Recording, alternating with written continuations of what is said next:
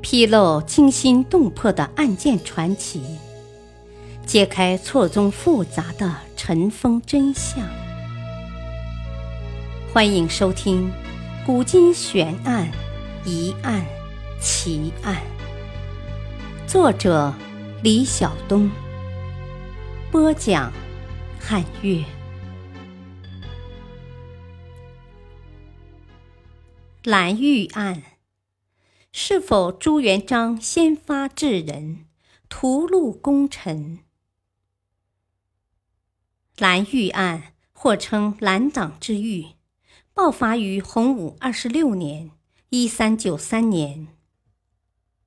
蓝玉是定远人，本是开国公常遇春的七弟，在常遇春手下当兵，临敌勇敢。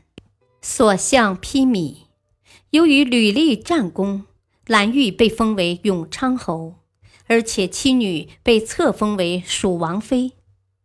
蓝玉最著名的军功是洪武二十年（一三八七年），作为左副将军随大将军冯胜出塞，降服了北元悍将纳哈出。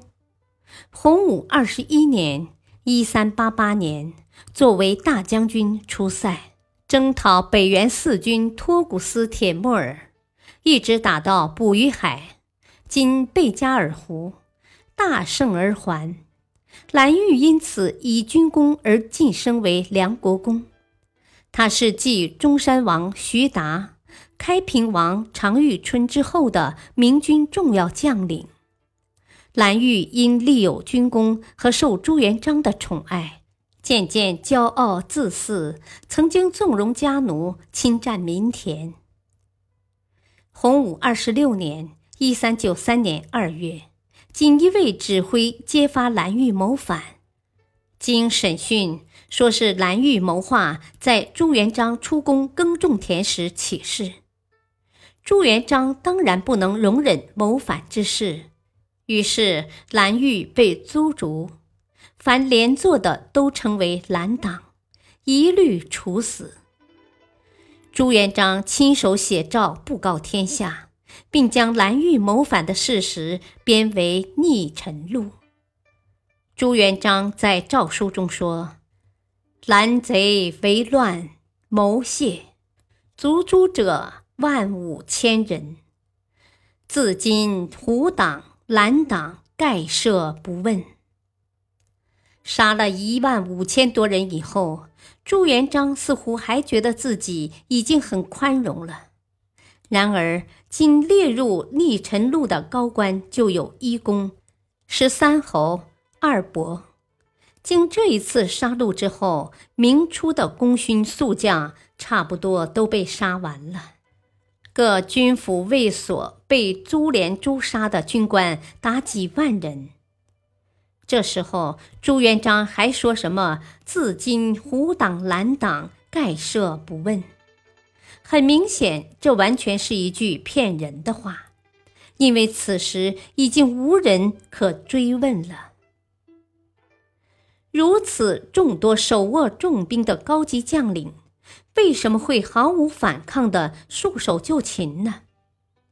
显然，他们没有任何要同朝廷作对的准备。也就是说，他们并没有谋反。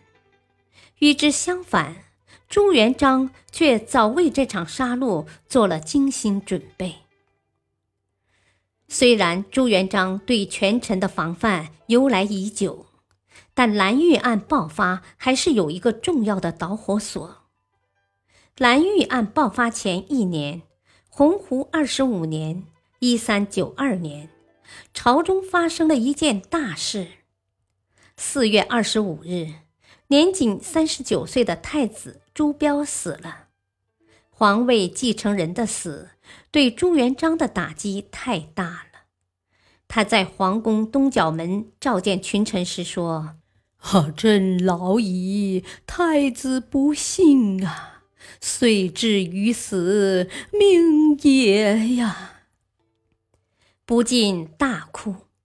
这时他已经六十五岁了。朱元璋诛杀权臣，本来想要为子孙铲除后患。当年朱元璋曾对太子朱标明确表示，铲除权臣如同除掉经帐上的棘刺，是为了便于掌握。但是他没想到太子朱标会死在自己的前面。朱元璋把一切都设计得很美妙，但是唯一没有顾及到，或者说他控制不了的因素，就是朱标早逝。死在了他的前面。朱元璋把金帐上的刺磨得再干净，一旦后继乏人，操帐之人不在了，那该怎么办？朱标生性敦厚仁柔，他死后，他的儿子则更为孱弱，更令人不放心。朱元璋在位，尚且感到如狼似虎的悍将难于驾驭。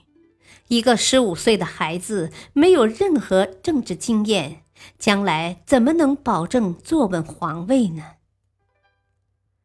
虽然老将都已经被杀光了，但新起的蓝玉等人能征善战，强悍桀骜，不能不令人担心。